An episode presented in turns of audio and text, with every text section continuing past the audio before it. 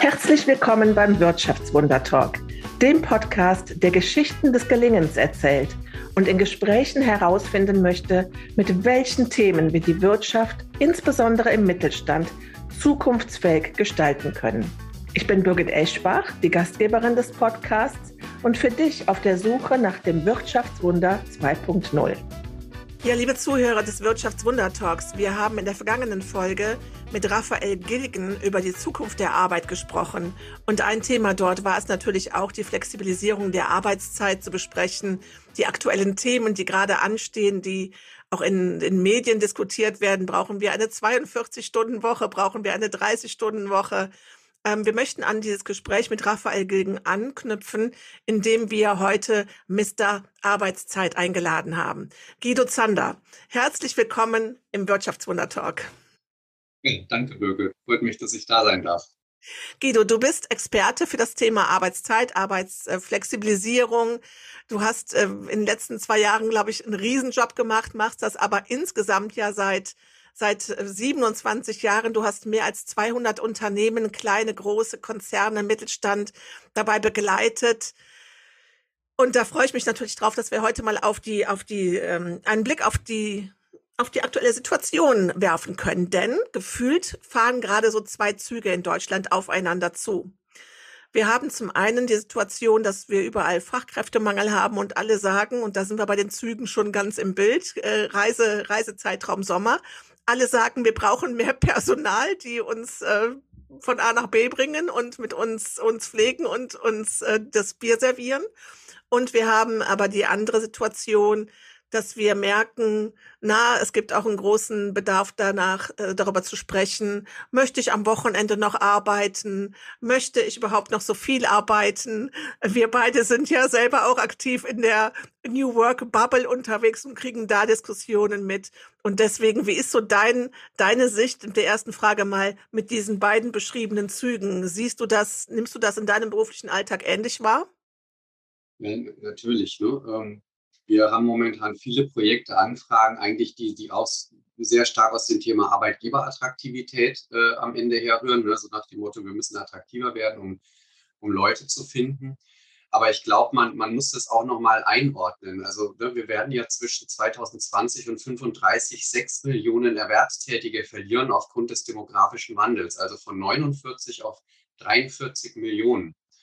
Und Natürlich werden wir Gegenströmungen haben, wie äh, äh, Flüchtlinge, die kommen oder Einwanderer, die, die kommen. Wir werden mehr Automatisierung bekommen, dass manche Jobs quasi ne, nicht mehr nötig werden. Aber, und ich glaube, das muss man einfach verstehen, äh, das ist nicht aufzuhalten. Und wir werden die Situation haben, dass wir einfach zu wenig Leute haben. Ähm, Insofern ist jetzt die Frage, wie geht man damit um? Und ich, ich glaube, ein Punkt ist aber auch, dass man sagen muss, man muss sich damit abfinden, dass gewisse Firmen keine Leute mehr finden werden. Und es wird jetzt aus meiner Sicht entschieden, wer in fünf Jahren überhaupt die Leute einstellt, die am Markt sind. Meinst du damit, dass ganze Branchen wegfallen oder meinst du damit, dass innerhalb der Branchen die unattraktiven wegfallen? Ich glaube, dass die Arbeitgeber, die es jetzt verpennen, und die einfach nicht verstehen, dass man, dass man sich mal anders aufstellen muss, dass die in fünf Jahren einfach ein großes Problem haben. Und natürlich muss man auch sagen, dass äh, weites Teile der des, des Workforce-Arbeitsplätze äh, mit Schichtarbeit mal per se unattraktiver sind, als eben, wenn ich jetzt in einer Marketingagentur arbeite. Und deshalb muss man genau da extrem hinschauen, was ich denn tun kann überhaupt. Ja? Und das ist das, was mich ja irritiert, dass in dieser ganzen New Work Bubble, du hast es ja auch gesagt, die des, des Workforce überhaupt keine Rolle spielt. Also alle Konzepte, die da kommen, aber auch jetzt hier in Sigmar Gabriel mit der 42-Stunden-Woche. Ja, wenn ich irgendwo im Büro bin, kann ich locker 42, 43 Stunden arbeiten. Schließlich nehme ich auch meine drei Stunden Auszeit in der Kaffeeküche oder sonst irgendwas. Aber in der, in, in einem, Produz in produzierenden Unternehmen, wo ein getakteter Bereich ist, da, da, arbeiten die Leute acht Stunden durch. Da werden die bei der Pipi-Pause abgelöst. Ja? Ähm, da sind zwei Stunden mehr extrem schwierig. Abgesehen davon, dass du in einem Vollkonti-Betrieb sowieso ähm, schon bei 40 Stunden. Also es gibt tatsächlich einen 42-Stunden-Schichtplan äh, für Vollkonti. Das ist, der ist weit verbreitet. Ähm, und das führt halt dazu, dass du dann alle vier Wochen einen zusätzlichen freien Tag hast. Und das ist das, und das ist, was die Leute extrem brauchen, weil diese 42-Stunden-Schichtpläne, da arbeitest du sieben Tage am Stück, hast zwei frei, arbeitest sieben Tage am Stück, hast zwei frei, arbeitest sieben Tage am Stück, hast drei frei. Ähm, ein freies Wochenende in, in vier Wochen. Ja, dann ist es meistens mit früh, spät, Nacht durchrolliert. Das heißt, die zwei Tage frei heißen, ich komme morgens um sechs nach Hause, muss erst mal schlafen, stehe am Nachmittag auf, bin immer noch fertig, am nächsten Tag habe ich frei, muss früh ins Bett gehen, weil ich am nächsten Tag wieder Frühschicht habe. So, und, das, und jeder, der so arbeitet, hat heute in der Regel schon eine Krankenquote von 15 Prozent. Das musst du dir mal vorstellen. Also, äh, das sind, sage ich mal, 7, 8 Prozent mehr als der Durchschnitt in der Produktion. So, das heißt, du musst eigentlich eher darüber reden, wie kann ich Arbeitszeit reduzieren und Belastung reduzieren, um die Krankenquote runterzukriegen. Abgesehen davon ist es auch so, dass diese Schichtpläne unglaublich viele Lehrstunden enthalten. Das heißt, die Leute arbeiten ja am, am, Limit. Die können keine Zusatzschicht mehr machen in so einem Plan. Das heißt aber auch, die vermeiden wieder Teufel das Weihwasser heimzugehen, wenn nichts zu tun ist, weil sie Angst haben, irgendwann doch noch mal reinkommen zu müssen. Das heißt, da entstehen Leerzeiten. Und wir haben das auch analysiert und das ist regelmäßig so. Da sind viele Leerzeiten in den Plänen. Das heißt, man könnte eigentlich den Deal machen, weniger Arbeitszeit, mehr Flexibilität, weniger Krankenquote und dann kriege ich mehr Kapazität raus. Aber heute noch von einer Pflegekraft in der heutigen Situation zu fordern, lass uns jetzt mal noch 42 Stunden arbeiten, weil ihr zu wenig seid, das können nur Leute sich überlegen, die selber noch nie ernsthaft körperlich gearbeitet haben oder Schichtarbeit gemacht. Ich habe das zu der Pflege ein ganz schönes Beispiel. Da hat ähm, gestern eine Freundin äh, gepostet von einer, sie, die berät Pflegeunternehmen und die hat gepostet von einer, dass sie einen Anruf hatte von einer Mitarbeiterin, die fix und fertig war, weil ihre Führungskraft sie angerufen hat. Sie war auf einem Familienfest, war alkoholisiert, hat gefeiert, war in ihrer Freizeit, in ihrem Wochenende. Die Führungskraft hat angerufen, hat sie angefleht, äh, zu kommen, arbeiten zu kommen äh, wohlwissend, dass sie alkoholisiert ist und nicht mehr fahr- und auch nicht mehr arbeitstüchtig ist. Und dieses Gespräch muss so unangenehm ausgegangen sein, dass die Mitarbeiterin wirklich fix und fertig war, weil sie ist dann auch noch beschimpft worden. Das führt, das kommt, also das, man kann jetzt beide Seiten, das ist, ist ganz furchtbar, aber ich kann mich auch sehr gut in die Führungskraft reinversetzen, die da gerade äh, mit vollem Betten und einem leeren Haus steht. Das ist ja, das ist ja eine katastrophale Situation, die wir dort haben und wo alle überfordert sind, ähm, damit umzugehen. Ne? Ja, aber wenn wir dann schon drüber reden, wenn schon Politiker schlaue Vorschläge machen, dann sollen sie doch bitteschön einfach mal anfangen, ausländische Studienabschlüsse und äh, Arbeitsabschlüsse anzuerkennen, zu erleichtern, dass Leute nach Deutschland kommen. Wir haben selber einen mexikanischen Mitarbeiter eingestellt, der spricht Deutsch, der ist super qualifiziert. Da haben wir insgesamt mit Unterstützung, die wir uns eingekauft haben, sechs Monate gebraucht, bis da ein Arbeitsvisum da war. Der ist verspätet dann erst nur zugelassen worden und so weiter. Und, und das ist ja jetzt, und das war ein Akademiker und ne, das war jetzt alles noch ganz einfach, aber wenn ich mir vorstelle, du könntest vielleicht Arbeitskräfte jetzt aus Bosnien-Herzegowina oder sonst was kriegen und hast permanent diese ganzen Hürden, ja, da sage ich, da muss die Politik einfach mal aktiv werden und nicht mit diesen schlauen äh, Vorschlägen kommen. Weil ja. ganz ehrlich, wenn du jetzt sagst, lass uns in der Pflege 42 Stunden arbeiten, dann hast du nicht nur, dass da keiner mehr anfängt, dann hast du auch noch, dass viele noch extra aufhören.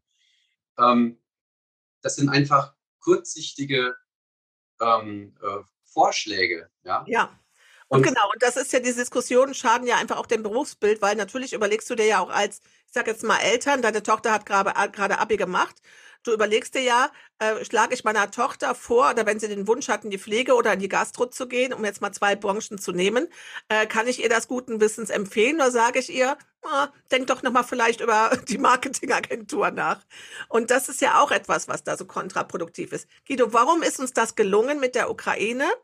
Dass wir die sofort integrieren konnten? Und warum ist das, dass wir sagen, die Pflege, die, die sagt ja, wir möchten es genauso wie die AI das dieser Welt machen. Wir möchten äh, äh, Philippiner, Südostasiaten ähm, einstellen. Das wird uns super helfen. Warum gelingt uns das mal und mal nicht?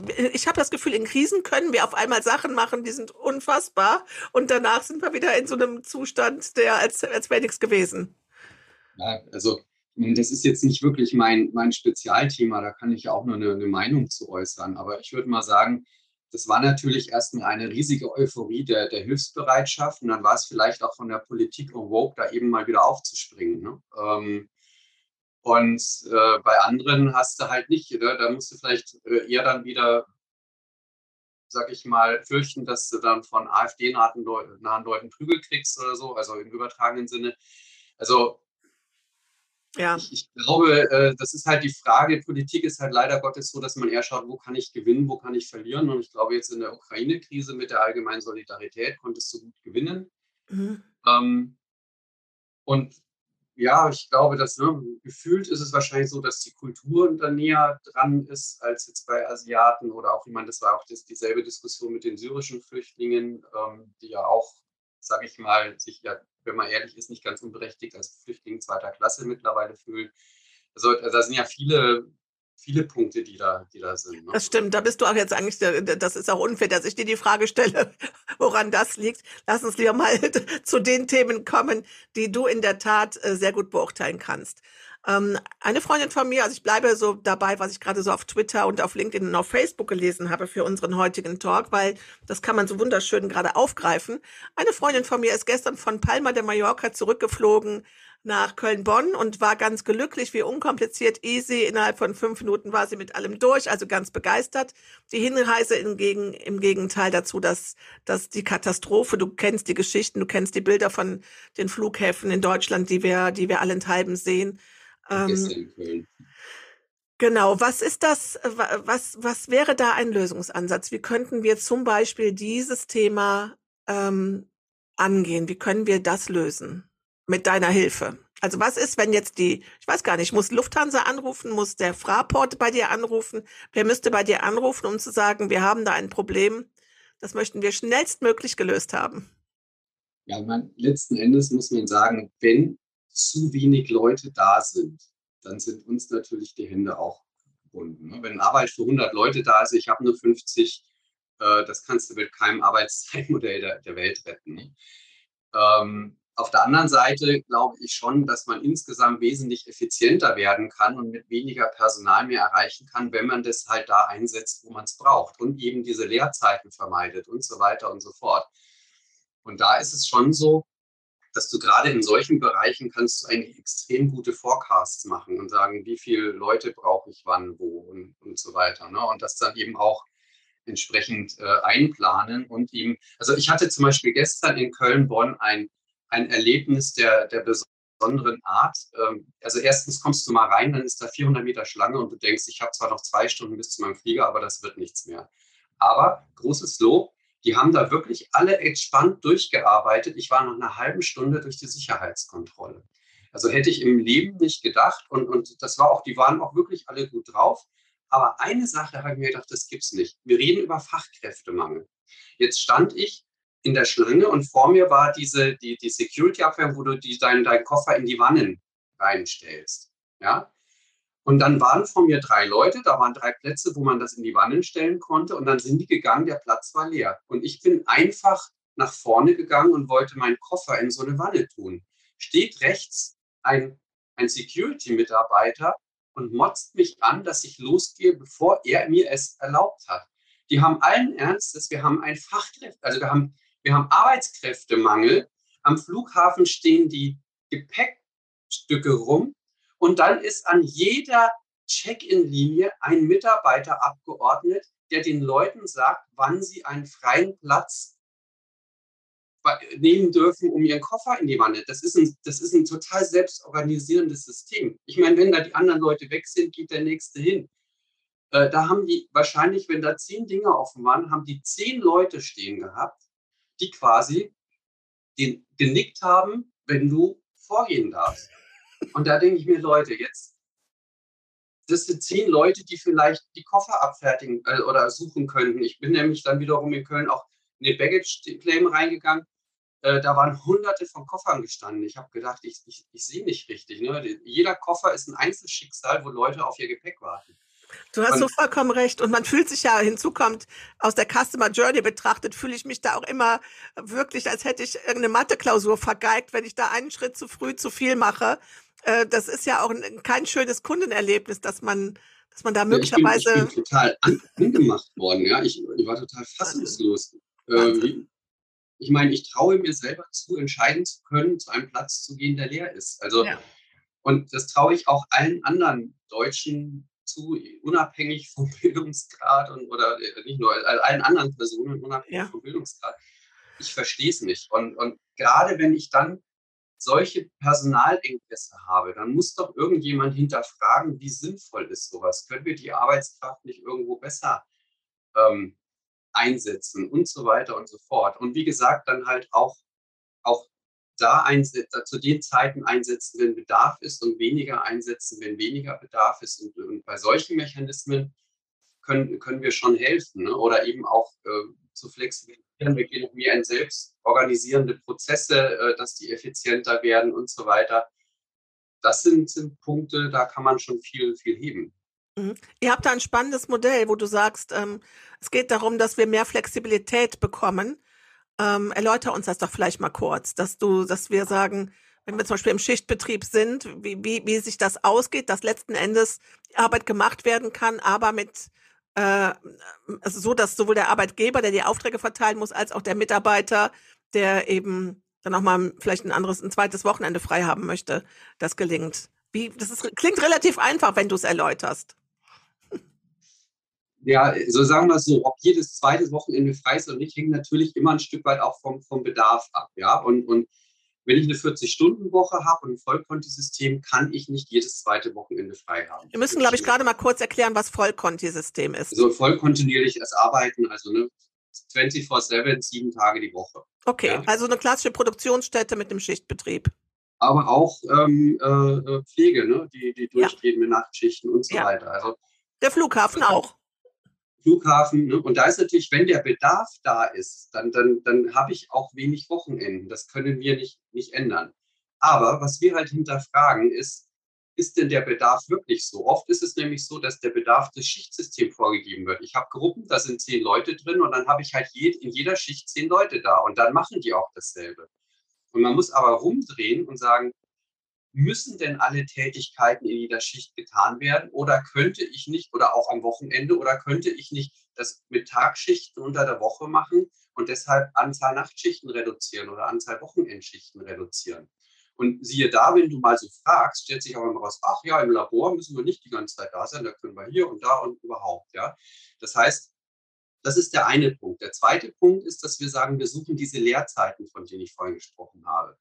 Und wenn du rauskriegst, dass die Leute im Durchschnitt drei Stunden pro Woche rumstehen, dann könntest du aber auch sagen, dann lass den Leuten drei Stunden weniger, mach drei Stunden weniger Wochenarbeitszeit und geh den Deal ein, dass du dafür ein flexibles Konzept kriegst, äh, um eben sicherzustellen, dass wenn viel zu tun ist, dass die Leute da sind und wenig zu tun ist. So, dann hältst du die Produktivität bei gleicher Wochenarbeitszeit, entlastest die Leute, kannst gegebenenfalls mehr Wochenendfreizeit geben.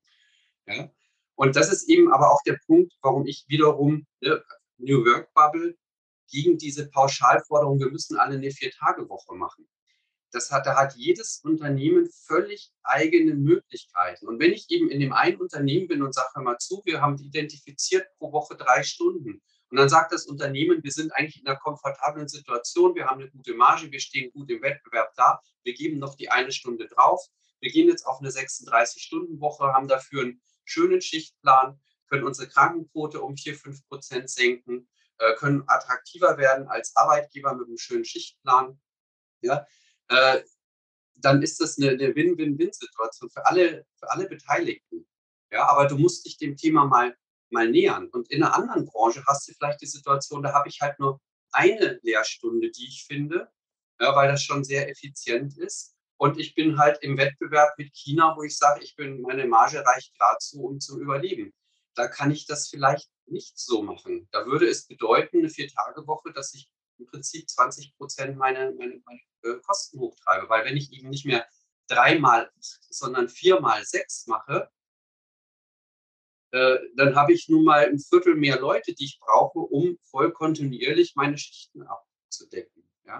Das heißt ja auch, dass ich im Grunde genommen jedes Unternehmen und jeden Fall, den ich habe, individuell betrachten muss, muss mir den Workflow, die Arbeitsabläufe, wie du gerade gesagt hast, Wettbewerb. Ich, eure Beratung ist ja weitaus mehr als zu sagen, man geht rein und hat Vorschläge dabei, äh, so Modell A, B oder C, wie du das jetzt besser machen kannst, sondern es ist eine richtige Unternehmensberatung, die dann damit endet, dass wir, dass ihr flexiblere Arbeitszeitmodelle habt, äh, Schichtpläne etc. Aber eigentlich geht ihr richtig auch mit in das Unternehmen rein, ne?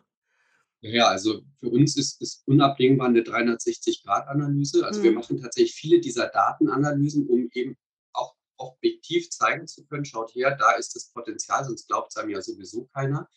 Aber auch manchmal Richtung Betriebsräte, wie wird heute eigentlich Arbeitszeit verwendet? Ne? Wir hatten mal die Situation, da hat ein Betriebsrat im Handel bestritten, dass am, am, am Samstag der größte Bedarf ist. Ähm, so, das da kannst du, machst du einmal Analysen und zeigst es auf und dann sagst du, ja, es ist der Samstag, der den stärksten Bedarf hat. Ja. Also wir versuchen das mit Zahlen, Daten, Fakten zu objektivieren. Aber wir machen Workshops mit Führungskräften, wir unterhalten uns mit der Unternehmensleitung, wir unterhalten uns separat ohne Unternehmen, Arbeitgeber mit dem Betriebsrat und wir machen Mitarbeitenden-Interviews. Mhm. Und auf die Weise erfahren wir, wo sind die Problemstellungen, was möchten die Leute, wo sind rote Linien, was kann man tun. Und dann entwickeln wir eigentlich die, die Konzepte. Und natürlich haben wir, wir haben so einen Werkzeugkasten, wo du sagst, ne, das sind verschiedene Modelle, aber wir montieren die jedes Mal beim Kunden völlig neu zusammen. Und wir haben noch nie einen Kunden gehabt, wo wir zweimal das identische Ergebnis hatten. Also selbst wenn die Produktionsprozesse äh, gleich sind, wirst du bei einem Unternehmen mit einem Altersdurchschnitt von 48 Jahren wo ganz anders landen als mit einem Altersdurchschnitt von 35 Jahren. Mhm. Und das, und, und was wir eben auch machen, ist, dass wir nicht mit dieses eine Modell für alle machen, sondern wir sprechen mittlerweile vom Arbeitszeitsystem. Wir sagen, es gibt unterschiedliche Modelle mit unterschiedlichen Flexibilitätsmöglichkeiten. Momentan sind die Unternehmen so organisiert, dass sie sagen, wir haben ein Modell, das in der Regel nicht flexibel ist, weil wir haben uns an denen ausgerichtet, die nicht flexibel sein können. Und dann kommt die große Wunderwaffe Freiwilligkeit. Das ist dann das, was du sagst. Da ruft dann ein verzweifelter Führungskraft Leute zu Hause an und sagt, könnt ihr kommen, bitte, bitte, bitte, bis zur Selbsterniedrigung. Der andere Fall ist, es wird gedroht. Ähm, es ist dann sowieso so, dass 30 Leute angerufen werden, fünf gehen ans Telefon und am Ende kommen immer dieselben zwei und dann werden nur noch die angerufen. Ja? Und wir drehen den Prozess um und sagen, okay, wir haben heute ein Modell, mit dem die Leute, die da sind, offensichtlich leben können. Das ist das Modell, in dem ist jeder erstmal drin. Und dann sagen wir, wir analysieren, welche Art von Flexibilität brauchen wir, mit welcher Ankündigungsfrist, in welcher Höhe. Und dann machen wir on top ein oder zwei Modelle, wo wir sagen, wenn du in dieses Modell reingehst, dann können wir dich mit einer Ankündigungsfrist von X noch, was weiß ich, zehnmal im Jahr umplanen. Oder du musst fünf zusätzliche Samstage machen oder hier und da. Aber der Mitarbeiter, die Mitarbeiterin weiß genau, worauf sich einlässt. Und dann muss ich mir überlegen, was muss ich denn bieten, dass das attraktiv wird? Und das kann Geld sein. Ich sage, du kriegst pro Monat ein paar Euro mehr dafür, dass du so arbeitest. Das kann aber auch Arbeitszeit sein. Also ich sage, hör mal zu, wenn wir dich so flexibel einsetzen, ist das anstrengend. Wir gehen von der, angenommen, wir sind noch bei einer unsäglichen 40-Stunden-Woche, aber wenn du so arbeitest, kriegst du eine 36-Stunden-Woche. Der Deal ist Flexibilität äh, gegen Arbeitszeit. Dafür können wir dich flexibel, auch kurzfristig äh, einsetzen. Du wirst aber bezahlt wie eine Vollzeitkraft. So, und damit kannst du Modelle attraktiv machen, kannst äh, erstens dafür sorgen, dass die Leute, die in ihrer Lebensphase nicht attraktiv sein können, auch nicht müssen, die haben dann nicht das schlechte Gewissen, dass sie immer Nein sagen. Die anderen, die attraktiv sein wollen und können, haben aber auch was davon, und das Unternehmen hat eine Mitarbeitergruppe, wo sie ohne Scham anrufen kann, sagen kann, hier, ich rufe jetzt diese Flexibilität, die wir, die wir vereinbart haben, von dir ab und ich habe auch eine Verbindlichkeit, dass ich sie bekomme. Und ich muss nicht drohen und ich muss nicht betteln und so weiter.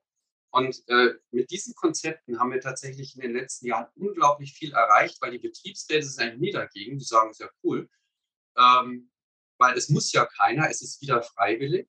Ja, und die, die es machen, die haben auch noch was davon. Und das Unternehmen wiederum bekommt Flexibilität, abrufbare Flexibilität, vermeidet gegebenenfalls unter Überbesetzungen, Konventionalstrafen und so weiter. Deshalb äh, ist es in der Regel sogar ein Nullsummenspiel, selbst wenn man sagt, wir machen was attraktiver. Ja? Aber die Alternative, eine Sache noch, die Alternative ist, dass diese freiwilligen Systeme irgendwann nicht mehr funktionieren. Weil erstens wird uns zurückgemeldet, dass die überwiegend von den älteren Generationen getragen werden, die sich sehr stark mit den Unternehmen identifizieren. Und die kommen langsam in eine Altersklasse, dass sie das nicht mehr leisten können und wollen. Und irgendwann eben auch sagen, warum bin eigentlich immer ich der Depp? Da hocken 30-Jährige rum, die machen nichts und ich mit äh, 58 soll jetzt wieder die Kohlen aus dem Feuer holen. Und deshalb kollabieren diese Systeme zunehmend. Und deshalb musst du dir überlegen, wie du damit anders umgehst. Und da haben wir, wir nennen das Flexibilitätsmodelle, mit denen haben wir extrem gute Erfahrungen gemacht. Die klingt für mich auch so einleuchtend. Und vor allen Dingen ist es so raus aus diesem, also das, es gibt ja zwei Extreme, ja. Diese Forderung von Sigmar Gabriel ist das eine Extrem, aber das andere Extrem ist aber auch, dass in dieser New Work Bubble gesagt wird, oh, es muss alles, es geht nur darum, dass man sagt, was muss gemacht werden, dann müssen die Teams alles alleine entscheiden können. Für mich ist das äh, dieses sowohl als auch, dass ich das zur Wahl stelle, dass ich als Unternehmer mich darauf verlassen kann, dass ich aber als Mitarbeiter auch weiß, ich habe eine Wahl und kann das für mich entscheiden. Ich finde das Modell von von den Drogeriemärkten so spannend. Die haben ja auch eine relative Selbstbestimmung innerhalb ihrer einzelnen Filialen. Aber natürlich hat jeder DM macht morgens um 10 Uhr auf und um 20 Uhr zu. Und, und nicht so wie, ja, dass die sagen, ach, äh, um, um 10 Uhr sind eh noch nicht so viele Kunden da an einem Dienstagmorgen, dann machen wir da erst um 11 auf oder wir machen es alles selbstbestimmt, sondern es, es geht wirklich darum, Lösungen zu finden, die zu allem passen. Ne? Du musst halt einen klaren betrieblichen Rahmen vorgeben und dieser Rahmen ist an dem Bedarf. Ne? Von dann bis dann müssen wir aufhaben, von dann bis dann brauchen wir Kassenkräfte. Äh, aber innerhalb dieses Bedarfs kann man ja absolut freigeben, wie man sich organisiert und, und plant. Ne? Mhm. Übrigens fand ich einen Ansatz, den hat, das hat der Raphael Gilgen gesagt, das fand ich ganz spannend. Der hat gesagt, äh, viele, und da sind wir jetzt auch vielleicht bei den mittelständischen Unternehmen, das ist auch etwas, was ich erlebe, viele Unternehmen haben Angst, sich mit diesem Thema auseinanderzusetzen, ähm, weil sie sagen, die Flexibilisierung gelingt vielleicht erst einmal mehr in den Verwaltungsberufen und nicht im Maschinenraum. Und dann gibt es eine sogenannte Neiddebatte, ja, darüber, dass dann eben der Marketingmitarbeiter kommen und gehen kann, wann er will, kann das auch noch von zu Hause machen. Äh, Klammer auf, äh, Unterstellung von dem einen oder anderen, äh, da wird die Spülmaschine eingeräumt und mit dem Hund Gaste gegangen. Und diese, zu dieser, zu dieser Frage hatte der Raphael gesagt, na ja, wenn man das aber mal bespricht, dann sieht aber der Mitarbeiter äh, im Maschinenraum auch, dass er, wenn er um 17 Uhr Feierabend hat, tatsächlich Feierabend hat und abschalten kann. Er hat kein Handy, kein Laptop, nichts, was bei ihm 24-7 reinploppt und wo, wo auch immer was zu tun ist und gedanklich dran gearbeitet wird. Und auch für ein Verständnis eben dieser beiden, ich sag mal, es sind ja so die klassischen Bereiche Produktion, gewerblich arbeitende, kaufmännisch arbeitende äh, Mitarbeiter, ähm, für dieses Verständnis auch zu sorgen. Ist das auch so Teil eurer Arbeit, wo ihr sagt, auch das machen wir dann, wenn wir in ein mittelständisches Unternehmen reingehen und diese, das große Thema Flexibilisierung der Arbeitszeit angehen? Also wir machen es indirekt, indem wir halt einfach sagen, wir haben Möglichkeiten, auch die Situation in den gewerblichen Bereichen so zu verbessern, dass diese Neiddebatte nicht aufkommt. Und man, man, muss ja auch irgendwann mal sagen, es gibt Unterschiede. Zum Beispiel kenne ich auch Leute, die arbeiten unglaublich gerne Schicht, weil die sagen, es ist doch cool. Ähm, dann habe ich mal Vormittage frei, mal habe ich Nachmittage frei. Und ne, äh, es ist ja nicht immer so schwarz, schwarz-weiß. Es gibt Leute, die arbeiten tatsächlich gerne Schicht. Ja? Und äh, diese Debatte, die du gerade gesagt hast, die führt ja am Ende nur zum kleinsten gemeinsamen Nenner. Und wenn ich die weiterdenke, dann, ne, Elon Musk hat ja auch gesagt, er verbietet jetzt Homeoffice, äh, weil die in der Produktion das auch nicht tun können. Dann sage ich, ja, dann geh noch einen Schritt weiter und lass deine Leute in der Verwaltung Schicht arbeiten, weil es ist doch auch unfair, dass die Gleitzeit haben. Also irgendwo muss ich da auch mal anerkennen, dass das unterschiedliche Logiken sind. Aber ich kann doch nur die einen, den, also die Argumentation zu sagen, bei den einen kann ich nichts verbessern, weil die anderen auch nicht, dann sage ich, dann ist doch die richtige Logik zu sagen, dann muss ich beide verbessern. Und das ist eben das, was ich dieser, du hast jetzt auch mehrfach gesagt, New Work Bubble wirklich vorwerfe in den letzten Jahren. Die Deskless Workforce wurde komplett hinten, ist hinten, hinten runtergefallen. No New Work war synonym mit Homeoffice, mit Vier-Tage-Woche, sonst irgendwas, wo ich auch sage, nein, Ähm, und es gibt auch tatsächlich Schichtpläne, wenn ich eine 35-Stunden-Woche habe und einen, einen coolen Schichtplan habe und ich habe völlig gleichbleibende Bedarfe, dann kann das cool sein, weil ich weiß für die nächsten zehn Jahre, wie ich arbeiten muss, äh, habe relativ viele Freischichten, äh, kann zu unterschiedlichen, ja, das, das ist nicht immer nur. Und deshalb sage ich auch mittlerweile, Old Work ist nicht immer schlecht, New Work ist bei weitem nicht immer gut. Ne? Also diese perfiden, wir haben alle so viel Urlaub, wie wir wollen, Systeme und das pendelt sich dann drei Tage unter dem normalen Urlaubsanspruch ein oder so. Ne? Sondern ich glaube, was wir nicht brauchen, ist weder Old Work noch New Work, sondern wir brauchen Smart Work. Oh, Guido, da muss ich ganz kurz, entschuldige bitte, wenn ich da reingehe, da muss ich dir einerseits so recht geben und andererseits ein kleines bisschen widersprechen und sagen, lass es uns statt Smart Work Good Work nennen. Und warum? Das werdet ihr alle in der September-Folge erfahren. Aber jetzt wieder zurück zu dir. genau. Nee, aber, aber der Punkt ist, ich muss mir aus allem das Beste rausnehmen. Und das kann nicht sein, Maß, der Maßstab kann nicht sein, ist etwas alt oder neu, ist es aus der Boomer-Generation, ist es aus der Z-Generation, sondern der Maßgab muss, die, die Maßgabe muss sein, verbessere ich dadurch die, dadurch die Situation für meine Mitarbeitenden? Kann ich trotzdem mein Unternehmen noch wirtschaftlich betreiben und meine Kunden ordentlich bedienen? Das heißt, man muss diese Balance hinkriegen, zu sagen, ne, New Work war ja auch immer in die Richtung, oh, es darf alles nur noch Spaß machen und jeder kann machen, was er will. Nein, äh, wir haben betriebliche Bedarfe, wir haben betriebliche Notwendigkeiten, ähm, aber im Rahmen der Bedarfe zu maximieren, dass es den Mitarbeitern gut geht, aber auch Tabus zu brechen, zu hinterfragen, brauchen wir wirklich eine 40-Stunden-Woche? Können wir nicht bei weniger Arbeitszeit die gleiche Produktivität bringen, weil wir auch unsere Krankenquote runterbringen können? Das sind Diskussionen, die man führen muss, aber nicht mit diesem Pauschalduktus, jetzt muss ganz Deutschland in die Vier-Tage-Woche oder ganz Deutschland muss in den Sechs-Stunden-Tag oder äh, umgekehrt genauso ganz Deutschland muss in die 42-Stunden-Woche. Das kann überall sein, das kann in, in je, bei jedem Job irgendwo eine Berechtigung haben, aber in dieser Pauschalität ist es einfach falsch. Ich habe auch so ein kleines bisschen Angst, äh, das Gefühl, nicht Angst, ich habe so ein kleines bisschen das Gefühl, dass wir zwar diese Themen diskutieren, dass sich aber immer weniger ähm, aus der Bubble äh, trauen, den Hashtag New Work in diesem Zusammenhang zu verwenden. Der verschwindet zusehends, weil gerade alle auch so ein bisschen Angst davor haben, dass das naja, dass, dass das eben auch ein bisschen kritisch gesehen wird. Wobei, nochmal, die Themen, die diskutiert werden, sind alle relevant und alle wichtig. Ähm, ich möchte gerne mit dir nochmal zum Abschluss ähm, vielleicht mal auf ein konkretes Beispiel äh, kommen von einer, du, das klingt auch immer so nett und deswegen verzeih mir das, dass ich das jetzt auch nochmal anspreche. Aber ihr habt die Ihr habt die, äh, das waren die Berliner Abfallbetriebe, äh, die habt ihr als Kunden. Was habt Berliner ihr da? Stadtreinigung. Die Stadtreinigung. Was habt ihr denn da gemacht? Ja, das ist tatsächlich eins unserer Leuchtturmprojekte, muss man sagen. Also äh, Berliner Stadtreinigung ist jetzt auch nicht die Reinigungskräfte auf der Straße, darum geht es, äh, ist jetzt nicht das Erste, was dir einfällt, äh, wenn es um Selbstorganisation und sowas geht. Und tatsächlich war die Berliner Stadtreinigung auch schon bevor wir überhaupt in das Projekt gekommen sind, haben die schon den Prozess angestoßen gehabt Richtung Gruppenarbeit. Das heißt, die Gruppen konnten damals schon sagen, die haben, wir haben ein Reinigungsgebiet und wir können selber bestimmen, wann wir welche Tour gehen, so damit, damit, damit das sauber wird. So.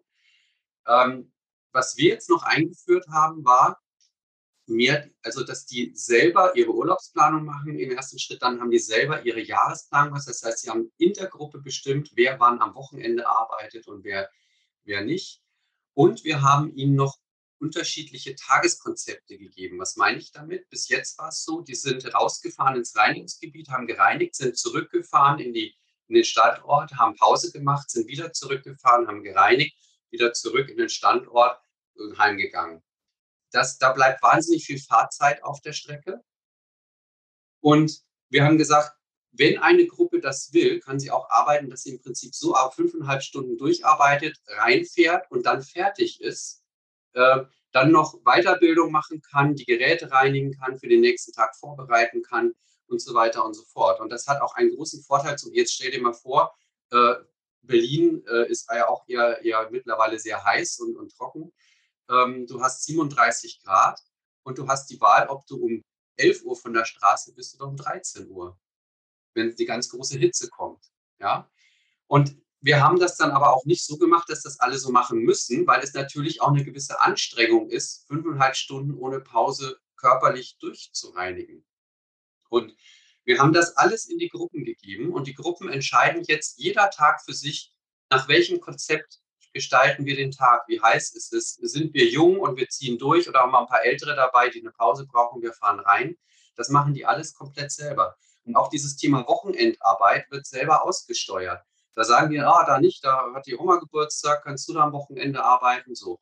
Und ähm, das hat dazu geführt, dass wir innerhalb von einem Jahr zwischen zwei Mitarbeiterbefragungen 11 Prozent mehr Mitarbeiterzufriedenheit bekommen haben. Und wir wissen, dass das diesem Projekt zuzurechnen ist, weil die Reinigung, also die Berliner Stadtung hat ja auch die Müllabfuhr. Ne? Und wir haben das Projekt bei einer Straßenreinigung gemacht und das war der einzige Bereich, wo die Mitarbeiterzufriedenheit besser geworden ist. Und das war halt ursächlich genau, und es war nur dieses Projekt, auf das das zurückzuführen war. Und wir haben da auch unglaublich viel positiv, wir haben Familienschichten eingeführt. Wir haben gezielt nach Bedarfssituationen gesucht, wo man eben nicht um 5.30 Uhr morgens reinigen muss, sondern wo es reicht, um 8 Uhr anzufangen. In den Parks oder sonst irgendwas. Und dann haben wir Teams aufgebaut, die eben nur mit, mit, mit Alleinerziehenden oder mit Müttern, die bisher, ne, wir hatten ein, in einem Interview hat mir eine Mitarbeiterin tatsächlich erzählt, die hat gesagt, ja, sie hat ein äh, Kind in der ersten Klasse.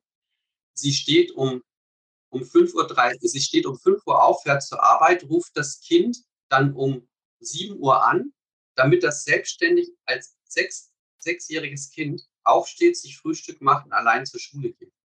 Und da sitzt du erstmal da und denkst dir, Wahnsinn. Und dann sagt sie, ja, ist nicht toll, aber ich habe keine andere Wahl. Ja? Und solchen Mitarbeiterinnen oder Mitarbeitern haben wir jetzt halt die, auch jemand, der nur länger schlafen will, haben wir die Gelegenheit gegeben, wir haben auch Dinge, wo ihr erst um acht anfangen könnt. So, und das war ein, das ist eben immer nicht nur diese eine Maßnahme, sondern das war ein Bündel von Maßnahmen, die halt kurzfristig unglaublich viel Potenzial freigelegt hat und, und, äh, und die, die Mitarbeiter wirklich abgeholt hat. Guido, ich möchte mit dieser wunderbaren Geschichte aufhören, die ist so schön. Und das ist ein tolles Beispiel dafür, dass es eben eine Summe von Maßnahmen ist und dass es eben, wie du schon eingangs gesagt hast, 20 Prozent optimieren, Sachen in die Teams reingeben, flexibilisieren. Und damit können wir, hoffe ich, die Situation der Pflege in der Gastrunde am Flughafen für die Saison 2023 ein bisschen verbessern, wenn die jetzt alle noch bei dir anrufen, bei euch anrufen. Habt ihr noch Kapazitäten frei? Nehmt ihr noch Aufträge an? Es wird tatsächlich mittlerweile ein bisschen eng. Also wir, wir, wir haben noch, noch Kapazitäten, aber ähm, die letzten zwei Jahre waren auch der Wahnsinn. Also wir sind wirklich stark am, am Wachsen permanent und, und versuchen uns immer noch zu verstärken, weil das doch äh, aus vielerlei Hinsicht drängende Probleme sind. Also, ne, ähm, und ja auch tatsächlich in, in aller Munde sind und äh, ich bin immer ein bisschen eingebildet, aber da gibt es nicht so viel außer uns, die es so können. Nee, das sage ich ja, du bist Mr. Arbeitszeit. Aber ich für alle, die sich das, die jetzt bei euch nicht durchkommen, wenn sie anrufen oder keine, keine Kapazitäten kriegen, ich kann es sehr empfehlen, dir auf Social Media zu folgen weil man da schon viel lernt. Du postest inhaltlich äh, starken Content und äh, es ist etwas, wo man vielleicht dann auch schon mal sagen kann, das ist eine Anregung und mit der Anregung kann ich auch in meinem Unternehmen schon mal vielleicht den ersten Schritt alleine gehen und bin dann bei dir auf der Warteliste mit dem Nimmerchen wie beim Metzger. Ja, wobei, so ist es, wir haben schon noch Kapazität, also man darf jederzeit anrufen. Ähm, und dann schauen wir halt, äh, was, was geht und, und so weiter man muss sich sowieso klar machen, dass das keine Projekte sind, die man innerhalb von zwei, drei Monaten umsetzt. Ja, also das sind sowieso Langläufer und oder längere Läufer. Ne? Veränderungen, sage ich nur, große Veränderungen für jeden einzelnen Mitarbeiter. Nicht einfach, einfach jeden Einzelnen mitzunehmen. Aber ja, wenn einer Bedarf hat, darf er sich gerne rühren und dann schauen wir, was geht. Guido, ganz herzlichen Dank für dieses schöne Gespräch. Ja, danke auch, Birgit. Hat mich sehr gefreut. Wenn du erste kleine Wunder kennst oder selbst eins bist, dann melde dich gerne bei mir. Ich bin seit 2020 unterwegs auf einer Wirtschaftswundertour in allen Regionen Deutschlands und stelle in meinen Vorträgen gerne die wichtigen Transformationen in Richtung Neoökologie vor.